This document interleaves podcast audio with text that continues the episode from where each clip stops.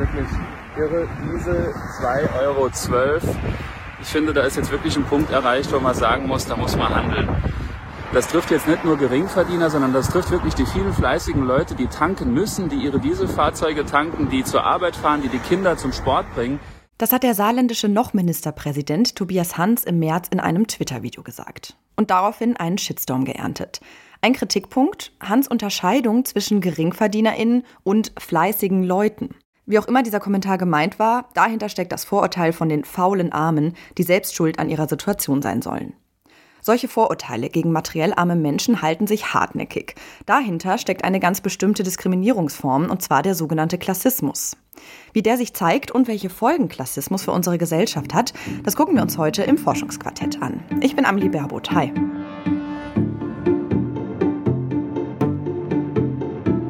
Das Forschungsquartett. Wissenschaft bei Detektor FM.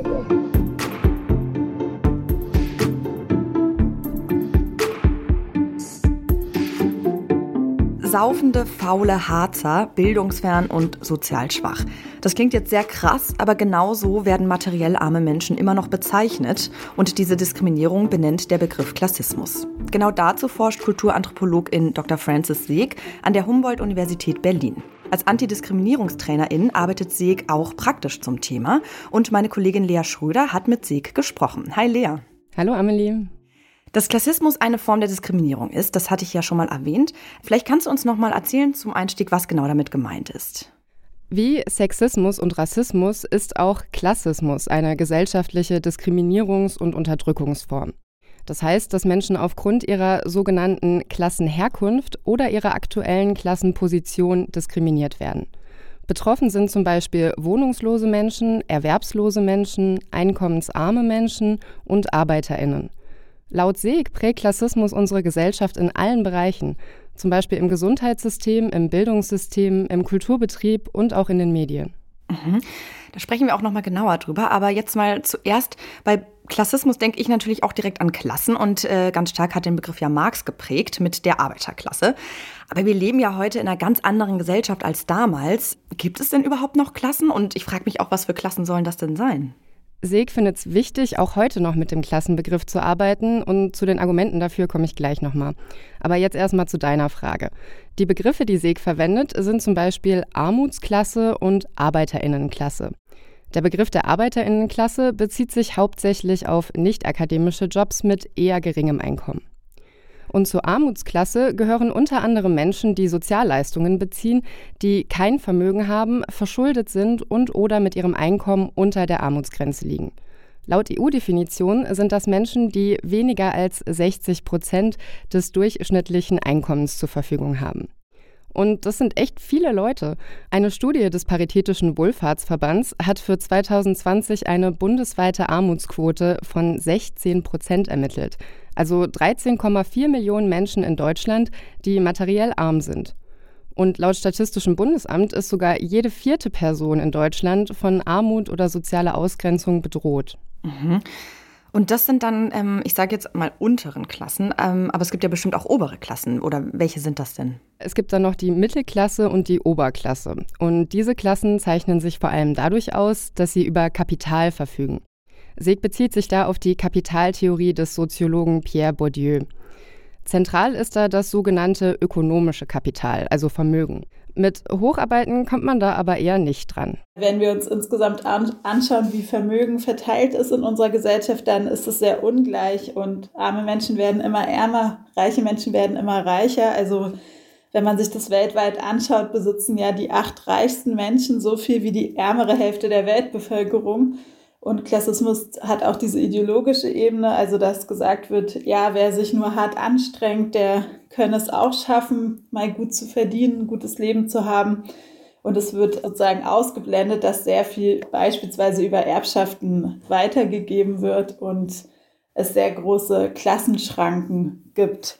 In Deutschland werden laut Schätzungen des Deutschen Instituts für Wirtschaftsforschung jährlich ca. 400 Milliarden Euro vererbt. Okay, das ist ja wirklich eine gigantische Summe. Ja, voll. Und mal so als Vergleich, für den kompletten Bundeshaushalt 2022 sind knapp 460 Milliarden Euro geplant, also gar nicht so viel mehr. Und die Hälfte von diesen vererbten 400 Milliarden landet laut DIW nur bei den obersten 10 Prozent der Erbinnen. Neben dem ökonomischen Kapital spielt aber auch das kulturelle Kapital eine Rolle für die gesellschaftliche Stellung. Dazu gehören zum Beispiel Bildungszertifikate wie ein Masterabschluss. Um den zu bekommen, ist es aber auch wichtig, ob auch die Eltern Bildungszertifikate haben. Für Arbeiterinnenkinder gibt es in der Schule und an der Uni nämlich viel mehr Hürden als für Akademikerinnenkinder. Das lässt sich statistisch nachweisen. Wer gebildet ist oder studiert hat, gehört aber trotz kulturellem Kapital nicht automatisch zur Mittel- oder zur Oberklasse, hat mir Seg erklärt. Es gibt immer das Klischee, dass einkommensarme Menschen automatisch auch ähm, bildungsfern sind, in Anführungszeichen. Und das ist für mich auch ein Klischee, weil ganz viele Menschen, die ähm, beispielsweise in Armut leben, Sozialleistungen beziehen, die haben auch studiert oder interessieren sich für Bildung. Also es gibt auch ähm, in der Armutsklasse ganz viele unterschiedliche Lebensrealitäten und, und Geschichten. Entscheidend für den sozialen Status ist dann eben doch das ökonomische Kapital. Dann gibt es aber noch eine dritte Kapitalsorte, nämlich laut Bourdieu das soziale Kapital. Das heißt Netzwerke und Beziehungen. Und damit verbunden ist natürlich gesellschaftlicher Einfluss. Also ich gebe beispielsweise manchmal auch ähm, Fortbildungen für Menschen, die klassenprivilegiert sind. Und ähm, da gab es dann einmal das Beispiel bei einer reichen Familie, dass die eigentlich in jeder Stadt persönlich beim Bürgermeister oder bei der Bürgermeisterin auch eingeladen werden und da immer Kontakte haben zu PolitikerInnen, zu Menschen in einflussreichen ähm, Positionen. Also es geht ganz stark um das ähm, Vitamin B. Okay, verstehe. Und warum benutzt Sieg den Klassenbegriff? Einige WissenschaftlerInnen arbeiten mit dem Begriff Klasse und andere arbeiten mit dem Begriff Schicht. Seeg verwendet ja den Klassenbegriff und hat dafür folgendes Argument. Weil Konzepte wie Schicht ähm, suggerieren, dass es sozusagen, dass wir in einer Gesellschaft leben, die angeblich ähm, total durchlässig ist und wo soziale Ungleichheit gar nicht mehr so ein großes Thema ist. Das ist aber nicht ähm, korrekt, weil wir aktuell in einer Situation leben, wo, wie gesagt, arme Menschen immer armer werden, jetzt auch mit der Inflation und in der aktuellen Situation verschärft sich das und reiche Menschen ihren Reichtum auch immer weiter vermehren können. Demnach würden wir also die realen Verhältnisse verschleiern, wenn wir von Schichten sprechen würden. Und tatsächlich zeigen viele Studien, dass ein sogenannter sozialer Aufstieg in diesem Zusammenhang auch Klassenmobilität genannt, in unserer angeblichen Leistungsgesellschaft fast nicht mehr möglich ist. Laut der Organisation für wirtschaftliche Zusammenarbeit und Entwicklung, der OECD, dauert es in Deutschland sechs Generationen, 180 Jahre, bis Nachkommen einer Familie mit geringem Einkommen das Durchschnittseinkommen erreichen. Seeg sagt dazu, dass die meisten Leute daher ein Leben lang in der Klasse bleiben, in die sie reingeboren wurden. Okay, das sind gerade echt spannende Facts, ähm, die ich auch so zum ersten Mal höre. Also der eine Grund ist dann Geld. Das macht ja total Sinn, weil an das Erbe von anderen kommt man eben einfach nicht ran. Aber was ist denn mit anderen Kapitalsorten, also das soziale oder das kulturelle Kapital? Weil das könnte ich doch eigentlich erwerben, oder? Also auch ein Arbeiterinnenkind kann ja Professorin werden, auch wenn der Weg jetzt dahin vielleicht ein bisschen, ich sag mal, steiniger ist. Hm. Ja, tatsächlich geht die Theorie davon aus, dass auch kulturelles und soziales Kapital von Generation zu Generation weitergegeben oder wortwörtlich vererbt wird. Und wenn deine Eltern und Großeltern eben kein ökonomisches, kulturelles, soziales Kapital haben, auf dem du aufbauen kannst, dann wird es für dich natürlich schwer bis unmöglich, dir so viel Kapital anzueignen, dass du während deines Lebens in eine höhere Klasse aufsteigen könntest. Und ein weiterer Grund, dass diese sogenannten Klassenschranken bestehen bleiben, ist eben Klassismus. Okay, das heißt also, Klassismus ist mitverantwortlich dafür, dass Menschen ihren sozialen Status nicht verbessern können? Ja, kannst du das nochmal erklären? Wie kann ich mir das genau vorstellen? Seek hat mir erklärt, dass Klassismus von der Geburt bis zum Tod wirkt vor der Geburt ähm, geht es, da geht es darum, wird der Familie zum Beispiel gesagt, ach, müsst ihr wirklich noch ein weiteres Kind kriegen? Könnt ihr euch das denn überhaupt leisten? Es gibt sehr viele Vorurteile gegenüber jüngeren und armen Müttern. Da wird dann teilweise auch suggeriert, dass ähm, sie die Kinder nur bekommen, um Sozialhilfe zu beziehen. Also es fängt vor der Geburt an, dass es da einfach ein Ungleichgewicht gibt. Akademiker, Mittelklassefamilien sollen mehr Kinder bekommen und bei einkommensarmen Menschen wird es ähm, negativ betrachtet, wenn sie Kinder haben. Wenn die Kinder dann in den Kindergarten und in die Grundschule kommen, geht es dann auch da mit klassistischer Diskriminierung weiter. Klassismus ähm, im Bildungssystem zeigt sich beispielsweise darin, dass Arbeiterkinder oder Kinder aus nicht akademischen oder einkommensarmen Haushalten eine sehr viel geringere Möglichkeit haben, Bildungszertifikate zu erlangen. Und das bei gleicher Leistung. Also bei gleicher Leistung werden Arbeiterkinder benachteiligt. Und das ähm, führt dann natürlich dazu, dass das Bildungssystem ähm, wie so ein Nadelöhr funktioniert und dann Richtung Gymnasium, Bachelor, Masterabschluss, ähm, Promotion sich das immer weiter verengt und immer weniger Arbeiterkinder da einen Zugang erhalten. Und das zieht sich dann durchs ganze Erwerbsleben. Wer als medizinische Fachkraft oder Kassierer arbeitet, bekommt weniger gesellschaftliche Anerkennung und weniger Gehalt als Chefarzt und Ingenieurin. Und wer überhaupt in welchen Jobs landet, das hängt natürlich auch wieder mit den Hürden und ungleichen Chancen im Bildungssystem zusammen. Klassismus wirkt sich aber nicht nur auf die Erwerbsarbeit aus, sondern auch auf Beziehungen und Freundschaften. Seg verweist dazu auf Studien, die zeigen, dass die meisten Menschen mit Menschen aus der gleichen Klasse befreundet sind oder Beziehungen eingehen. Okay, ähm, aber jetzt liegt das nicht auch einfach daran, dass man eben sich mit den Leuten umgibt, die halt einen ähnlichen Bildungshintergrund haben wie ich, weil ich ja genau diese Leute auch kennenlerne, zum Beispiel an der Uni oder in meinem Job? Ja, das spielt vielleicht schon eine Rolle, aber wir hatten ja eben auch schon den Punkt, dass Armut nichts mit Bildung zu tun haben muss. Also, dass auch materiell arme Menschen gebildet sein können und AkademikerInnen arm. Also an der Bildung allein kann es nicht liegen und laut Seeg spielen Klassismen da eben schon auch eine Rolle. Seeg hat da übrigens noch einen weiteren spannenden Punkt eingebracht, der vielleicht auch mit diesen Klassenunterschieden im Privatleben zusammenhängen könnte. Die Norm. In unserer Gesellschaft wird nämlich eher die Mittelklasse als Norm dargestellt, also als das, was normal ist. Und im Umkehrschluss heißt das aber, dass Menschen aus der Armuts- und Arbeiterinnenklasse als Abweichung behandelt werden. Zum Beispiel, indem sich über ihre Verhaltensweisen lustig gemacht wird. Mhm, auf genau dem Prinzip basieren ja auch super viele so Reality-TV-Shows im deutschen Fernsehen. Und ich muss auch zugeben, dass wir uns auf dem Gymnasium früher auch manchmal wirklich so über die Assis von der Hauptschule lustig gemacht haben. Ja, das kenne ich leider auch aus meiner Schulzeit. Heute tut mir das echt leid, aber wir haben damals ernsthaft an einem Tag in der Abi-Motto-Woche das Motto Assi gehabt und haben uns privilegierte GymnasiastInnen quasi als karikaturenarmer Menschen verkleidet. Super klassistisch einfach. Ja, ich kenne es natürlich auch. Oje, mhm. Ja, böse haben wir das damals natürlich nicht gemeint und von den LehrerInnen hat offenbar auch niemand gemerkt, wie diskriminierend das ist.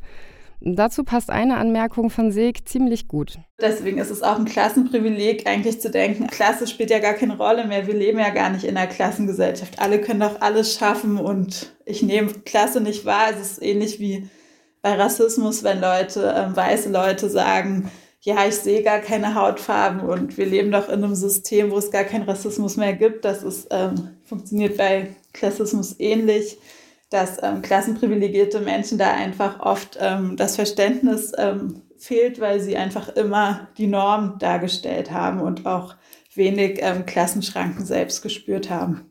Und noch zu diesem Begriff Assi bzw. asozial. Hass und menschenverachtende Einstellungen gegenüber materiell armen Menschen haben eine lange Tradition, was auch an diesem Wort deutlich wird. Seeg verweist da auf die deutsche Geschichte. Es gab ja ähm, im Nationalsozialismus den schwarzen Winkel, unter dem sogenannte Asoziale auch verfolgt und ermordet wurde. Und unter asozial wurden gefasst beispielsweise BettlerInnen, wohnungslose Menschen, SexarbeiterInnen. Und der Begriff wird ja auch heutzutage noch verwendet. Also es werden auch heutzutage noch Menschen als Asi bezeichnet, weil es gab auch keine wirkliche Aufarbeitung dieser Geschichte und keine, es gibt keine Gedenkstätte für diese Opfergruppe und genau diese menschenverachtenden Einstellungen wirken auch noch bis heute fort. Um jetzt ähm, das Ganze noch abzuschließen, wie beeinflusst Klassismus denn unseren Tod? Zum Beispiel in Form von unterschiedlichen Lebenserwartungen. Arme Menschen sterben durchschnittlich zehn Jahre früher als reiche Menschen. Einer dieser vielen Gründe dafür ist das Zwei-Klassensystem im Gesundheitssystem, so nennt Seg das. Gemeint ist damit, dass gesetzlich versicherte, einkommensarme Menschen weniger Möglichkeiten haben, vorzusorgen oder Zugang zu einer guten gesundheitlichen Versorgung zu haben. Was hier also sichtbar wird, Klassismus funktioniert als Unterdrückungsform auf ganz unterschiedlichen Ebenen. Ja, den Eindruck ähm, bekomme ich auch, je länger wir sprechen. Welche Ebenen sind das denn? Ein paar hast du ja schon angesprochen, ne? Genau, einmal passiert Klassismus auf struktureller und institutioneller Ebene, also zum Beispiel im Bildungssystem, eben in der Schule oder an der Uni. Aber neben dieser Ebene gibt es auch noch eine politische Ebene, die sich unter anderem in Gesetzen zeigt. Als Beispiel für ein klassistisches Gesetz hat Seg die Hartz-IV-Gesetzgebung mit ihren Kontrollmechanismen genannt.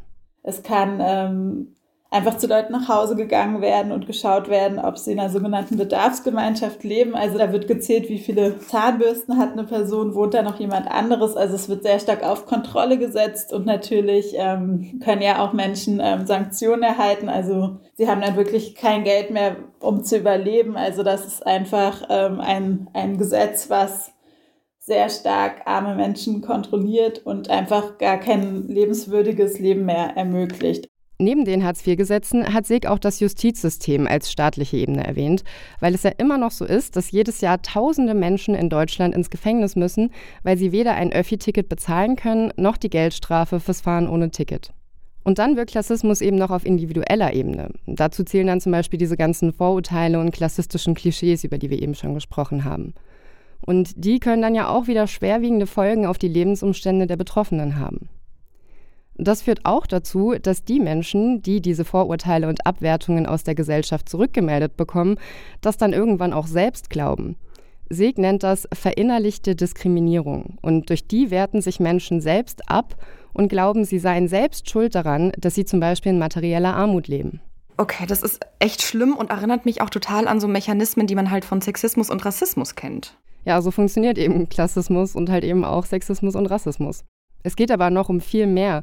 Seeg betont, dass Klassismus eine ernstzunehmende Gefahr für die Gesellschaft und ihren Zusammenhalt darstelle. Also es geht nicht nur um den Abbau von Vorurteilen, sondern um Anerkennung, sondern auch um sozusagen Gewalt, der entgegengewirkt wird, weil es ja zunehmend Morde gibt an wohnungslosen Menschen, Angriffe gegen einkommensarme Menschen. Also das ähm, ist sozusagen eine ernstzunehmende Gefahr auch für die Gesellschaft, auch von rechts, aber auch aus der Mitte der Gesellschaft. Vor ziemlich genau vier Jahren gab es so einen Mordfall in meiner Heimatstadt Koblenz.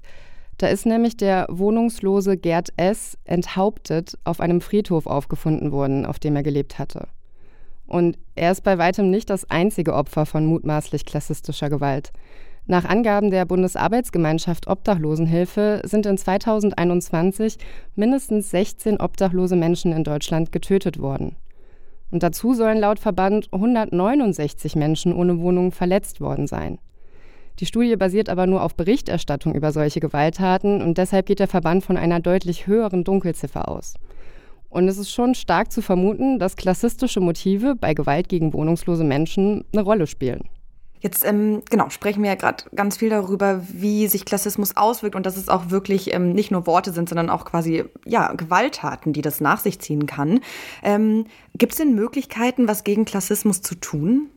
Ja, um Klassismus zu überwinden, müsste wirklich noch sehr viel passieren. Das könnte wahrscheinlich noch mal eine eigene ganze Podcast-Folge füllen, denke ich. Aber damit das nicht zu sehr ausufert, habe ich Seg deshalb nur gefragt, womit man denn anfangen kann. Und Seg ist der Meinung, dass flächendeckende Fortbildungen zum Thema für Lehrkräfte ein Punkt sind. Außerdem? Insgesamt sollte auch die Selbstorganisierung von, von einkommensarmen Menschen unterstützt werden, beispielsweise die Arbeiterkinderreferate, die es schon an Hochschulen gibt, oder auch wohnungslosen, erwerbslosen Aktivistinnen sollten mehr Aufmerksamkeit und auch mehr, mehr Anerkennung kriegen. Seg spricht sich auch dafür aus, dass der Hartz-IV-Satz angehoben werden sollte. Unzig fordert, dass der soziale Status und die soziale Herkunft ins allgemeine Gleichbehandlungsgesetz aufgenommen werden sollten, um eine rechtliche Handhabe gegen klassistische Diskriminierung zu haben. Okay, aber in der Praxis ist es ja wie bei anderen Diskriminierungsformen dann wahrscheinlich schon schwer zu beweisen, dass man aufgrund des sozialen Status benachteiligt worden ist, oder? Ja, aber es gibt dann halt doch Fälle, wo es vielleicht geholfen hätte. 2010 hat eine Frau gegen ein Stuttgarter Unternehmen geklagt, weil sie nach einer Absage auf ihrer Bewerbung den handschriftlichen Vermerk Ossi mit einem eingekreisten Minuszeichen daneben entdeckt hat. Aber weil Ossi keine eigene Ethnie sei, wurde ihre Klage abgewiesen. Aber hätte die Diskriminierungskategorie soziale Herkunft auch in dem Gesetz gestanden, dann wäre es vielleicht anders gekommen. Die Diskriminierung von Menschen aus Ostdeutschland ist nämlich auch oft mit Klassismus verknüpft. Sieg nennt er als Beispiel den ostfeindlichen Witz. Zitat: Was ist ein Ossi zwischen zwei Wessis? Eine Bildungslücke. Oh je. Ja, auch ähm, wieder ein weiteres Beispiel für Klassismus. Klassismus ist eine ignorierte Diskriminierungsform, meint Kulturanthropologin Francis Seeg. Das hat Seeg auch nochmal ausführlich in dem kürzlich erschienenen Buch Zugang verwehrt festgehalten. Wenn Klassismus weiter ignoriert wird, wird auch ignoriert, dass Menschen aus der Armuts- und Arbeiterinnenklasse aufgrund ihres sozialen Status Abwertung, Diskriminierung und aber auch Gewalt erfahren, was natürlich die soziale Ungleichheit verschärft. Bei der Aufklärung und Forschung über Klassismus geht es also um Anerkennung und vor allem um Teilhabe und Gleichstellung dieser marginalisierten Gruppen. Ein wichtiges Anliegen, darum ging es heute im Forschungsquartett. Meine Kollegin Lea Schröder hat zum Thema recherchiert. Danke, Lea. Gerne. Das war's mit unserer aktuellen Folge. Ich hoffe, es hat euch gefallen. Nächsten Donnerstag geht's dann hier weiter. Bis dahin guckt doch einfach mal auf unsere Website Detektor FM oder in den Podcatcher eurer Wahl. Da findet ihr alle aktuellen und alten Episoden vom Forschungsquartett. Ich bin Amli Berbut, wünsche euch eine ganz schöne Woche. Macht's gut. Das Forschungsquartett. Wissenschaft bei Detektor FM.